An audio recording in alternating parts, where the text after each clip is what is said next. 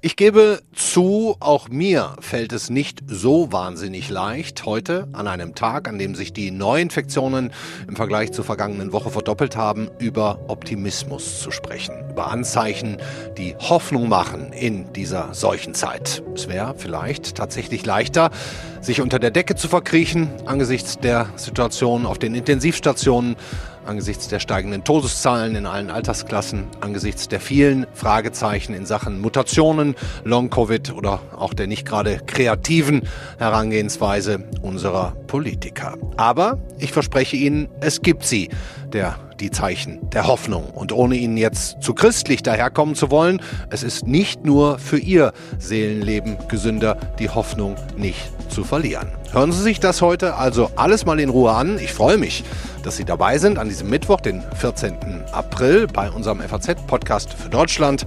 Ich bin Andreas Krobock.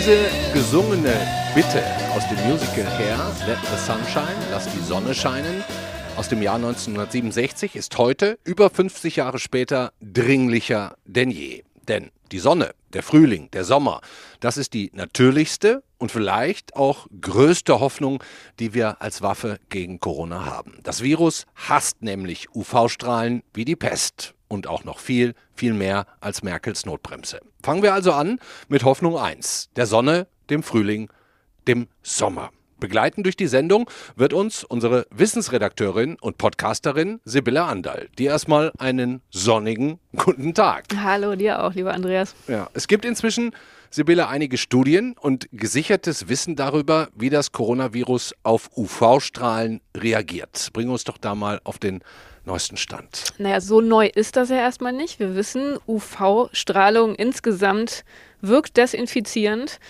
Das Virus kann damit nicht umgehen. Wir wissen, das ist eine sehr energiereiche Strahlung und dadurch können Viren relativ einfach unschädlich gemacht werden. Die Studien, die untersuchen dann genau, wie viel Zeit man braucht. Das funktioniert besonders schnell, wenn das Virus sich in der Luft befindet. Ansonsten hängt es davon ab, auf welcher Oberfläche es zu finden ist. Da gibt es dann unterschiedliche Zeiträume.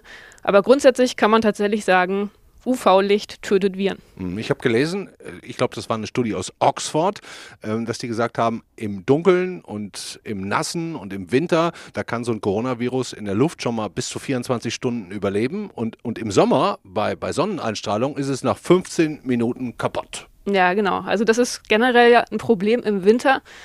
Auch wenn wir uns in Büros oder in Innenräumen befinden, da ist ja trockene Luft, da ist es warm.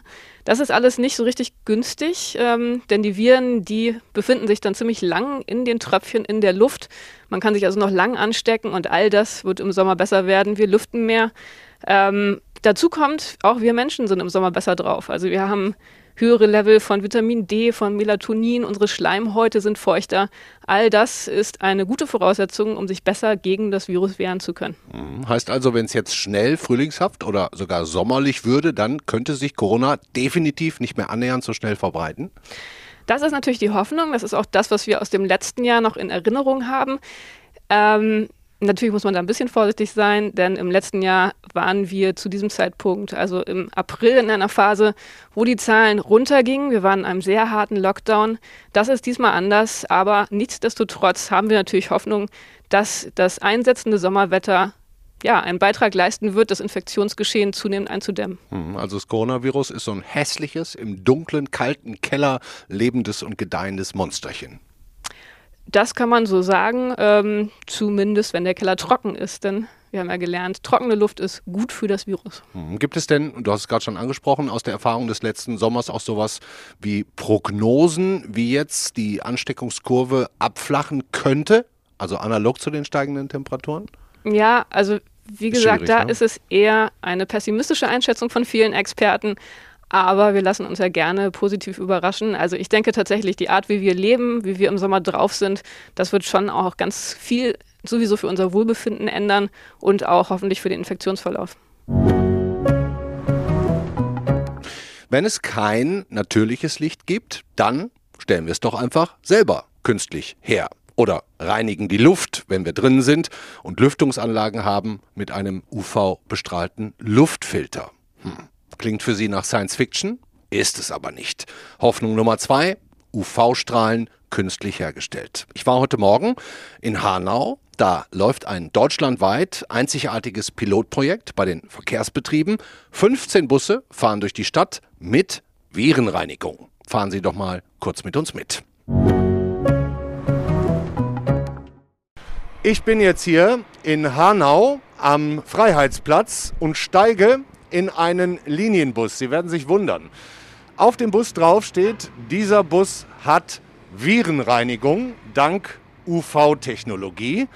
Einmal Stadtfahrt bitte. Was macht das? 2,30 Euro. So, bin hier verabredet mit Thomas Schulte, dem Geschäftsführer der Hanauer Verkehrsbetriebe und Manfred Sänger, der technische Leiter, ist auch mit dabei. Jetzt sind wir hier in einem Bus, der die Coronaviren töten soll. Das ist richtig. Das ist eines von 15 im Moment ausgestatteten Fahrzeugen mit dem UVC-Luftfilter der Firma Hereus, die seit Jahresende bzw. also Ende letzten Jahres, Anfang dieses Jahres im Einsatz sind im Stadtverkehr hier in Hanau. Die Maske müssen wir trotzdem tragen, die nehme ich nicht ab. Ja, das ist richtig. Das ist sozusagen eine zusätzliche Sicherheit. Das ist ein Add-on, was wir unseren Fahrgästen bieten, aber es gelten natürlich weiter die ganz normalen Regeln. Vorne ein Luftfilter, hinten ein Luftfilter. Wie funktioniert das? Also im mittleren Bereich vom Fahrzeug, gerade über uns, wird die Luft angesaugt. Dann sind zwei Lüftungskanäle auf jeder Seite verbaut mit UVC-Leuchten, wo keine Luft ausströmt, sondern nur angesaugt wird. Und dann die Luft im Fahrzeug im hinteren Bereich und im vorderen Bereich wieder gereinigt ausströmt.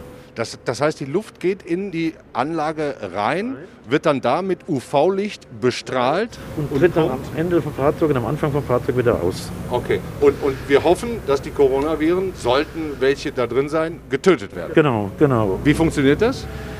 Die Luft zieht an den Leuchten vorbei und wird durch die Leuchten bestrahlt und dadurch sterben die Viren ab. In der kurzen Zeit? In der kurzen Zeit, ja. Das ist nachgewiesen. Das ist nachgewiesen. Das hat Herr Reus ja auch in, in Lüftungsanlagen wird das ja schon verbaut, also in großen Lüftungsanlagen von Flughäfen und Hallen. Das ist nachgewiesen, dass zu 99,9 Prozent der, der, die Viren absterben. Mhm. Und das wird ja wahrscheinlich auch kein ganz günstiges Vergnügen sein. Das ist richtig. In einem Solobus sind wir bei Kosten von etwas über 5000 Euro.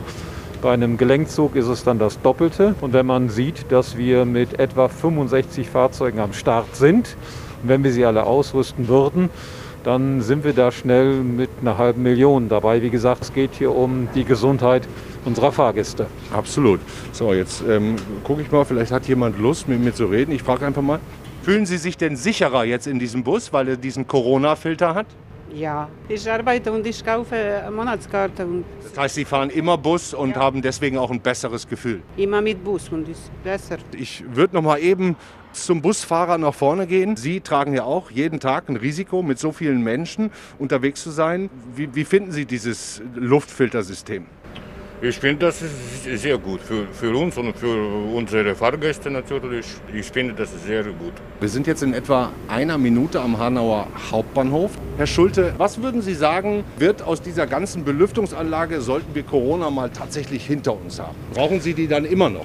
Natürlich, weil sie jetzt nicht nur für Coronaviren, sondern insgesamt natürlich zu einer Bekämpfung dient und die Anlagen bleiben selbstverständlich in den Fahrzeugen und werden dann auch in, einem, in einer anderen Normalität weiter in ihren Dienst tun. Also UV-Bestrahlung ist grundsätzlich ein Virenkiller.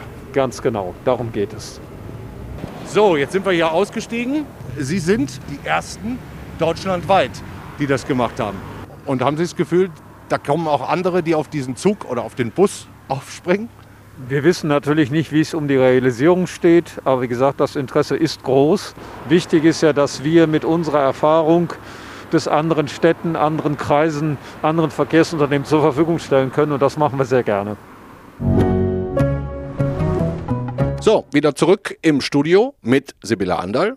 Kein schlechtes Projekt, oder? Ja, ist ein super Projekt. Also ich glaube, das sind genau diese technologischen Ideen. Das ist so der Grad von Kreativität, den wir momentan brauchen, damit wir sehen, es gibt doch auch Lösungen, die wir nicht vorhergesehen haben und die uns vielleicht in Zukunft wirklich helfen können, wieder ein normales Leben mit dem Virus führen zu können. Mhm. Mindestens genauso vielversprechend sind Projekte mit direkter UV-Bestrahlung. Also nicht nur die Luft oder Luftfilter, Klimaanlagen, sondern direkte Bestrahlung. Jetzt muss man zunächst mal vorweg sagen, UV-Strahlung kann ja auch krebserregend sein. Man erinnere sich an die Diskussionen über die Sonnenbänke, über Selbstbräuner und so weiter ist alles richtig, aber es gibt seit drei Jahren etwa wissenschaftliche Erkenntnisse, dass ultraviolettes Licht einer bestimmten Wellenlänge Haut und Augen eben nicht schädigt, das Virus allerdings zu 99,9 Prozent abtötet, sowohl in der Luft als auch auf Oberflächen.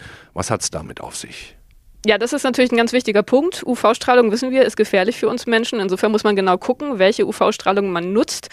Ähm, hier ist es offenbar gelungen, genau die richtige Mitte zu finden. Also UV-Strahlung, die gefährlich genug ist für das Virus, aber für uns Menschen trotzdem keine gesundheitlichen Risiken birgt. Mhm, und genau darauf baut auch schon das eine oder andere Projekt auf. Meine Kollegin Marie Löwenstein, die hat heute Vormittag, während ich durch Hanau gegondelt bin mit dem Bus, mit dem niederländischen Designer Dan Rosegaard gesprochen, der das Projekt Urban Sun entwickelt hat, gemeinsam mit Wissenschaftlern und auch der niederländischen Regierung. Das muss man sich so vorstellen. Eine sehr große Lampe, im Grunde fast schon eine Laterne, die dann aus ein paar Metern Höhe ultraviolettes Licht ausstrahlt.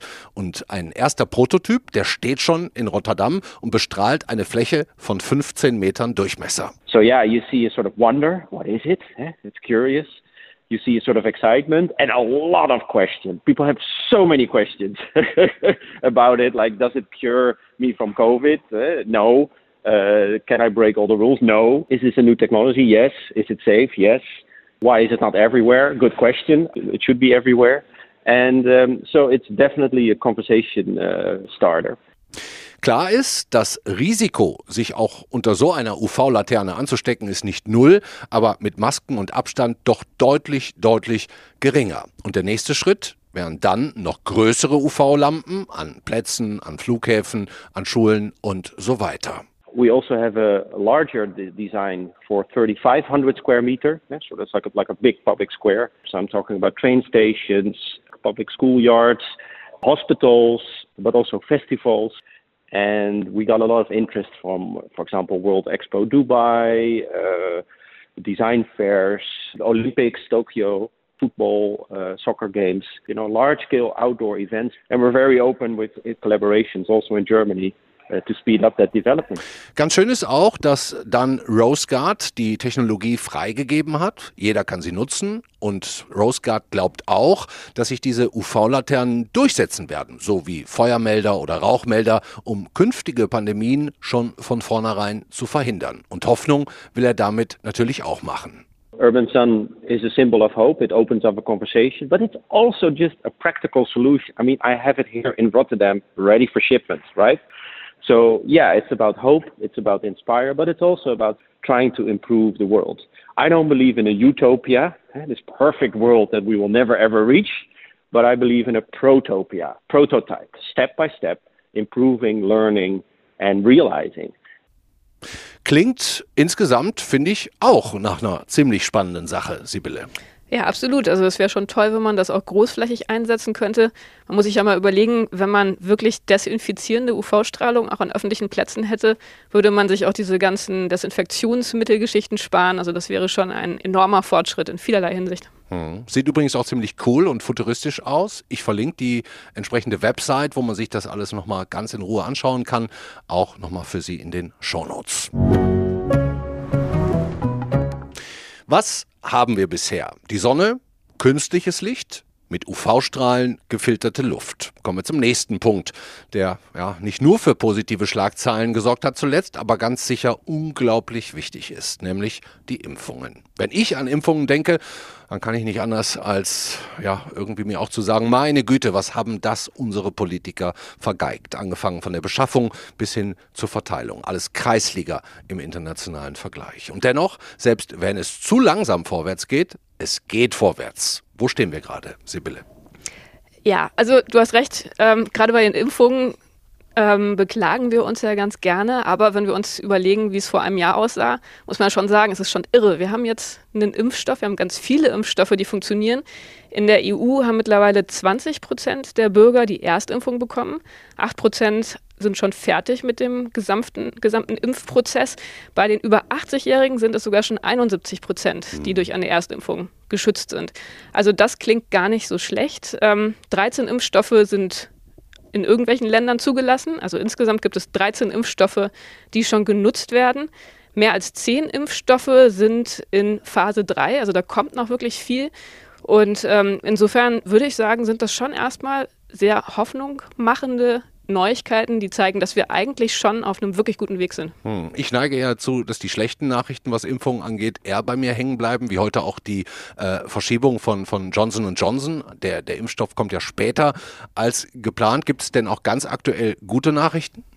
Ja, es gibt viele gute Nachrichten. Ähm, jetzt gerade was Johnson Johnson angeht, muss man sagen, wir haben einen Impfstoff in der Pipeline, CureVac, ähm, der von einer Firma stammt, die eine Ausgründung der Uni Tübingen ist.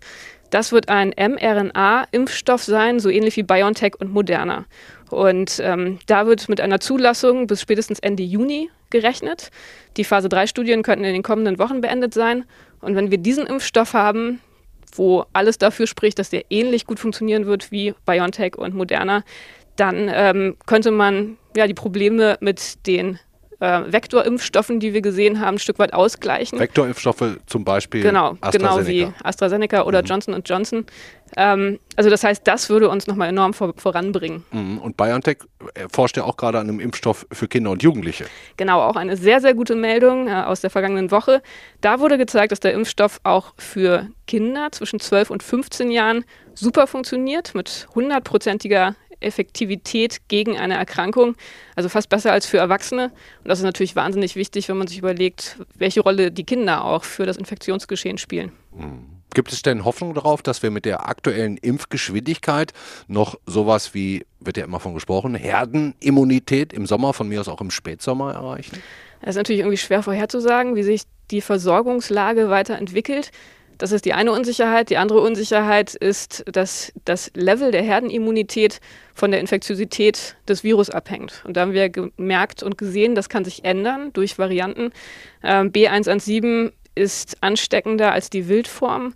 Man geht europaweit davon aus, dass man so 70 Prozent der Menschen impfen müsste, um Herdenimmunität zu erreichen. Aber wie sich das mit weiteren Mutationen entwickelt, da muss man einfach abwarten. Also das kann man noch gar nicht so vorhersagen. Dass wir jetzt haben wir 20 Prozent geimpft, 70 Prozent bräuchten wir. Von der aktuellen Impfgeschwindigkeit her könnte das ja irgendwie mit August, September hinhauen, wenn man es weiterrechnet. Optimistisch gedacht, auf jeden Fall. Und wir sehen ja auch bei anderen Ländern, äh, wie Israel zum Beispiel, dass sich da auch relativ schnell Erfolge zeigen. Also dass mit fortschreitenden Impfungen wirklich das Infektionsgeschehen deutlich zurückgeht. Hm, da hast du jetzt einen wichtigen Punkt angesprochen, denn da war ich mir gar nicht so sicher, ob wir diesen Aspekt, der ja sicher auch hoffnungsvoll ist, extra aufführen sollen, nämlich die Länder zu nennen, die uns ja schon vorgemacht haben, wie man die Pandemie besiegen oder zumindest ganz, ganz stark eindämmen kann. Ähm, und du hast auch schon Israel genannt. Bei denen hängt es doch auch extrem mit, mit Impfungen zusammen oder spielt da auch Nachverfolgung, Apps, Schnelltests und so eine große Rolle? Ja, Israel ist dafür bekannt, dass sie ein extrem digitalisiertes Gesundheitssystem haben. Da haben die natürlich in vielerlei Hinsicht Vorteile. Aber Israel ist natürlich auch sehr, sehr weit, was die Impfungen angeht. Sie haben eine Impfquote von 62 Prozent in Bezug auf die Erstimpfung. Und damit sind sie mittlerweile bei 202 Neuinfektionen pro Tag. Das ist der aktuelle Wert.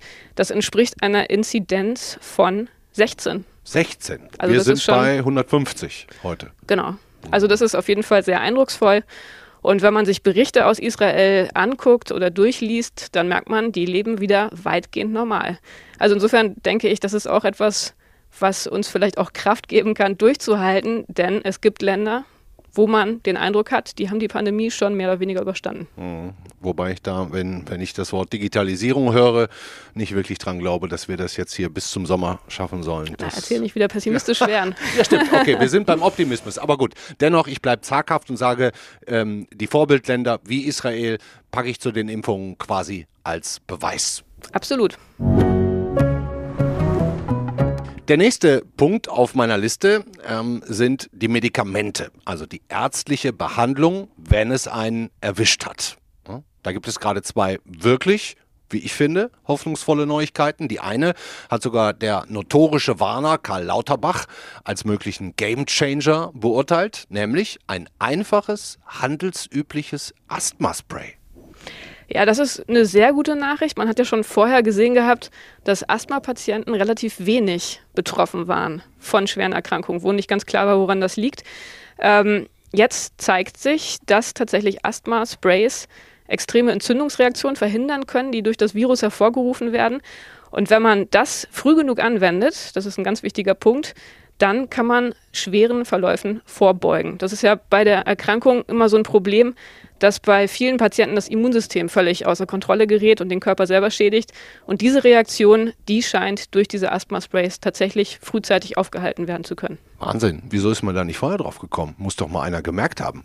Naja gut, also so lange haben wir ja die Pandemie noch nicht. Wie gesagt, es war ähm, relativ früh ein Verdacht, aber bis man das dann wirklich erforscht hat und eine Studie hat, aus der man das dann auch mit einiger Wahrscheinlichkeit ableiten kann, dauert das halt einfach ein bisschen. Aber ich glaube, wir sollten uns einfach darüber freuen, denn das Wichtige ist, das ist ein Therapiemittel, das vor allem preiswert ist, anders als die zweite Anders gute Nachricht, das, auf die du jetzt ja. gleich noch kommen wolltest, nehme ja. ich an. Ja, ja. Aber ich wollte noch mal einmal sagen, du hast gesagt, so lange haben wir die Pandemie noch gar nicht, sind ja schon 14 Monate. Ich finde es ganz schön lang. Ja gut, also für wissenschaftliche, aus, auf wissenschaftlichen Maßstäben, ähm, auf denen ich ja als Ex-Wissenschaftlerin immer noch denke, ist das eigentlich wirklich gar nichts. Also normalerweise dauern Studien einfach sehr, sehr, sehr lange. Hm. Okay, also das Zweite, du hast es schon angesprochen, was definitiv deutlich teurer in der Behandlung werden könnte, aber ebenfalls vielversprechend ist eine neue Medikation von Roche. Die hat mit Antikörpern zu tun. Was hat es damit auf sich? Ja, auch das ist etwas, was man schon von, von Anfang an, von Beginn der Pandemie an diskutiert hat. Monoklonale Antikörper haben wir auch schon mal bei uns im Wissenschaftspodcast diskutiert. Ähm, das ist ähm, ein Medikament, das haben wir vielleicht auch noch von Trump im Kopf. der hat das bekommen? Genau, der hatte das bekommen äh, wo entsprechend diese monoklonalen Antikörper zugeführt werden. Das funktioniert sehr gut, kann äh, schweren Verläufen vorbeugen, aber da ist eben tatsächlich das große Problem, die sind extrem teuer zu produzieren und insofern nichts für eine Massenanwendung. Das Asthma-Spray, wenn es funktionieren würde, wäre also eigentlich die beste Lösung. Absolut, ja. Für Erkrankte muss man auch dazu sagen. Um Erkrankungen, um schweren Erkrankungen vorzubeugen. Wir haben jetzt ein bisschen was gesammelt, was uns durchaus Hoffnung machen kann. Aber zugegeben, wenn man sich die aktuellen Fallzahlen anschaut, den Impfengpass, die Mutationen oder auch die Situation auf den Intensivstationen, dann kann man es niemandem verübeln, wenn er eher verzweifeln möchte. Was ist eigentlich besser? Und wie kann es tatsächlich den Ausgang der ganzen Sache beeinflussen, durch welche Brille wir die Pandemie sehen? Mit dieser Frage unter anderem beschäftigt sich der Jena Philosoph und Autor Matthias Vakus, der uns jetzt hoffentlich zugeschaltet ist. Hallo, Herr Vakus. Hallo, Herr Vakus. Hallo. Herr Vakus, welche Einstellung ist besser? Es wird schon gut gehen oder wir können, wenn überhaupt, nur noch das Allerschlimmste verhindern?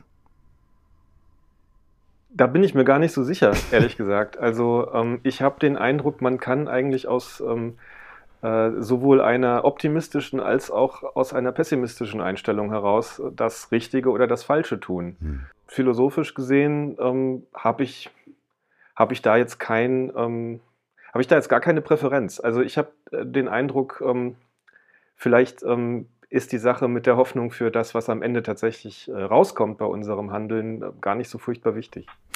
Wenn man sich mal in der Philosophiegeschichte umschaut zu diesem Thema, dann kommt man ja vielleicht auf die Stoiker, die ja im antiken Griechenland und bei den Römern aktiv waren, also so Leute wie Seneca oder Epiktet, die hatten ja die Herangehensweise, dass es erstrebenswert sein sollte, Emotionen und auch Erwartungen möglichst im Griff zu haben, also die möglichst runterzufahren. Wäre das auch eine Lösung? Äh, ja, äh, ganz eindeutig. Also ähm, das ist auch was, ähm, da habe ich wirklich den Eindruck, das streben bis heute auch ähm, viele Leute, die aktiv äh, mit Philosophie zu tun haben, irgendwie an. Die Frage ist halt, ob man das auch hinbekommt. Ähm, ich habe gerade im Vorfeld äh, zu ähm, unserem Gespräch mich noch mal ein bisschen umgeschaut. Es gibt äh, interessanterweise ähm, in der Verhaltenstherapie, aber auch irgendwie in so Coaching- Disziplinen, die ein bisschen weiter weg sind von äh, der evidenzbasierten Psychologie, ähm, gibt so das Ideal des erwartungsfreien Lebens, was ja eigentlich ähm, äh, sozusagen die Säkularisierung oder ähm, ähm, ja, Operationalisierung von äh, dieser Vorstellung ist. Also möglichst äh, leben und irgendwie seine Sache machen, ohne überhaupt irgendwelche Erwartungen zu haben. Und ähm, also ich persönlich kann allerdings dazu sagen, ähm, das war für mich äh, auch mal in verschiedenen Phasen in meinem Leben sehr attraktiv, aber äh, trotz aller philosophischer Bildung und aller ähm, Anstrengungen, ich schaffe das nicht so richtig mit dem Stoizismus und ähm, mich, ähm, mich demotiviert das dann eher, das äh, so als, ähm, als Ideal vor der Nase hängen zu haben. Am besten hättest du gar keine Erwartungen, am besten hättest du alle deine ähm, Emotionen und ähm, deine Hoffnungen und so weiter im Griff. Das ist dann vielleicht auch wieder kontraproduktiv. Hm, jetzt haben wir gerade die alten Philosophen gehabt. Wie ist es denn mit der Religion? Herr, Herr Vakus, glauben Sie, dass religiöse Menschen, was Optimismus angeht, jetzt gerade einen Vorteil haben? Ähm, da bin ich mir relativ sicher. Also äh, ich bin selbst ähm, einigermaßen praktizierender Christ und ähm, merke auch, dass äh, die Sache, die mir in der Pandemie wirklich ähm, zu schaffen macht, auch ist, dass ich ähm, nicht in die Kirchen, Kirche gehen kann. Also ich könnte natürlich in die Kirche gehen, aber ich finde Kirche ohne Singen ist eigentlich sinnlos. Da kann ich auch zu Hause bleiben und mir einen Gottesdienst im Radio anhören. Und ähm, ich, also aus der, aus der eigenen Praxis heraus äh, würde ich das bestätigen und soweit ich weiß, gibt es dazu auch Empirie tatsächlich. Hm. Wir haben das jetzt ein bisschen aus der philosophischen Sicht äh betrachtet. Sibylle, wenn ich dich da jetzt nochmal so wissenschaftlich oder vielleicht auch medizinisch sogar dazu schalten kann, äh, du bist ja auch Philosophin, ähm, wie ist es denn, ist es erwiesen, dass glückliche Menschen seltener krank werden? Kann man das grundsätzlich vielleicht so sagen? Naja, das ist ja bei diesen Studien wirklich immer ganz, ganz schwierig, solche Effekte konkret nachzuweisen. Natürlich wird da viel geforscht. Ähm, es gibt da auch Anhaltspunkte. Jetzt konkret auf die Pandemie bezogen gab es ein paar interessante Studien, die zum Beispiel gezeigt haben, dass ähm, ja, Pessimisten zum Beispiel, ähm, diejenigen, die eher wirklich darauf warten, dass es bald zu Ende ist, dass denen die Zeit unheimlich langsam vergehen vorkommt, was natürlich eher schlecht ist. Mhm. Also jetzt in der Pandemie ist es wahrscheinlich wirklich ganz gut, wenn man nicht jeden Tag damit rechnet, dass alles sofort wieder vorbei ist, ähm, sondern dass man auch ein bisschen langfristig guckt, weil man ansonsten das Problem hat, dass tatsächlich Erwartungen enttäuscht werden und dass sich alles noch viel mehr in die Länge zu ziehen scheint, als es ohnehin schon der Fall ist. Hm. Wobei es wahrscheinlich auch viele Menschen gibt, die einfach in ihrem Pessimismus vielleicht sogar glücklich werden. Ist sowas möglich? Ja, das, ähm, das kann natürlich, also das ist natürlich immer ganz, ganz schwierig, da allgemeine Aussagen zu machen. Ähm, das hängt von so vielen Dingen ab, aber ich denke, das, was wir jetzt hier erfahren haben, ähm, das gibt vielleicht schon ganz gute Anhaltspunkte. Also Erwartungen sind da ein wichtiger Faktor, der da eine Rolle spielt.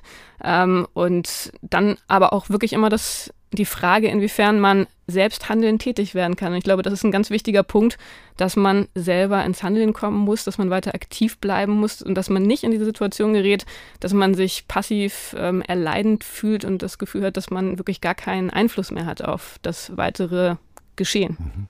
Dankeschön, Matthias Vakus. Beste Grüße nach Jena. Tschüss. Danke auch. Matthias Vakus, der Philosoph und Autor aus Jena, war das. Also, wir haben zumindest mal gelernt, Optimismus alleine kann die Pandemie nicht besiegen, aber er kann jedem Einzelnen vielleicht so ein bisschen helfen. Und ich glaube, wir haben gesehen, es gibt viele Gründe für Optimismus. Das ist jetzt nichts, was man sich völlig aus den Fingern saugen muss. Ähm, es gibt tatsächlich viele Punkte, wo ganz viel passiert und obwohl es auch sehr viel Negatives gibt, sollten wir das nicht aus dem Auge verlieren. Das kann uns vielleicht Kraft geben, denn jetzt gerade ist natürlich ein entscheidender Moment, äh, die Pandemie zum Positiven zu beeinflussen und einfach noch ein bisschen durchzuhalten. Lass uns doch mal noch mal ganz kurz zusammenzählen, was wir alles hatten. Also wir haben den kommenden Sonner, Sommer mit, mit der Wärme, mit, mit mehr Licht als, als ganz großen Hoffnungsträger. Wir haben künstliches UV-Licht, ob von Laternen oder auch ob bestrahlte Luft oder gefilterte Luft als, als, als weiteren Punkt. Wir haben die Impfungen, wir haben die Medikationen. Fehlt uns sonst noch irgendwas besonders Mutmachendes? Würdest du die Schnelltests oder die Luca-App, würdest ja, du die noch ich glaube, das sind schon auch wichtige Punkte. Also wir haben gesehen, oder wir haben zumindest äh, einen Eindruck davon bekommen, dass die zunehmende Testpraxis, die man jetzt schon an vielen Stellen sieht, uns wieder so ein bisschen Normalität auch zurückgeben kann. Ich glaube, da kann auch noch viel passieren. Und gut, du hast es schon angesprochen, was so digitale Mittel angeht, ist Deutschland jetzt nicht gerade ganz vorne dran. Aber positiv gewendet ist das auf jeden Fall ein Feld, wo man noch viel machen kann, was noch viel Potenzial hat. Und ich denke, ähm, ja, was Kontaktverfolgung angeht, da kann man noch sehr, sehr viel machen und uns das Leben erleichtern. Es gibt ja auch immerhin einige ganz gute Modellprojekte. Ne? Wir hatten hier vor etwa zwei Wochen den Rostocker Oberbürgermeister Klaus Ruhe Matzen im Interview, der ja mit der Luca-App experimentiert, mit Schnelltests, mit, mit äh, ähm, auch dann vor allen Dingen Öffnungen für Menschen, die definitiv nicht gefährdend sind. Also gut, ich würde vielleicht das mal zusammenpacken als einen Punkt. Kontaktverfolgung als fünften Hoffnungsträger kann man so machen, oder? Wenn wir jetzt die Zahlen schnell runterkriegen, glaube ich, dann können wir uns auf einen halbwegs normalen Sommer freuen. Mhm, das wäre wirklich sehr, sehr gut. Okay, bist du optimistisch oder pessimistisch eigentlich insgesamt? Ich versuche immer optimistisch zu sein. Das ist auch immer mein Schlusspunkt bei uns im Podcast. Ähm, ich glaube, das hilft uns sehr, denn es ist einfach Kraftspenden und Kraft ist das, was wir, glaube ich, in dieser Pandemie am meisten brauchen. Ja, und wir wissen jetzt, es gibt tatsächlich mindestens fünf Gründe, warum es auch wirklich keinen Sinn macht, den Kopf komplett in den Sand zu stecken. Das stimmt. Dankeschön, Sibylle. Vielen Dank, Andreas. Eine Sache noch. Morgen werden wir mit einem nicht ganz so optimistischen Blick, sondern eher mit einem sehr ernsten, aber auch genauen Blick die Lage auf den deutschen Intensivstationen anschauen. Das macht dann meine Kollegin Angelika Fey. Das wiederum ist dann nicht so ein großer Grund für Optimismus, aber wir sollen die Augen davon nicht verschließen und auch da müssen Lösungen gefunden werden. Bei aller Hoffnung, was die Pandemiebekämpfung in den nächsten Monaten angeht. Also das war's für heute. Ihnen einen schönen Abend. Bleiben Sie gesund oder werden Sie gesund. Morgen dann der FZ-Podcast für Deutschland wieder für Sie mit Angelika Fey.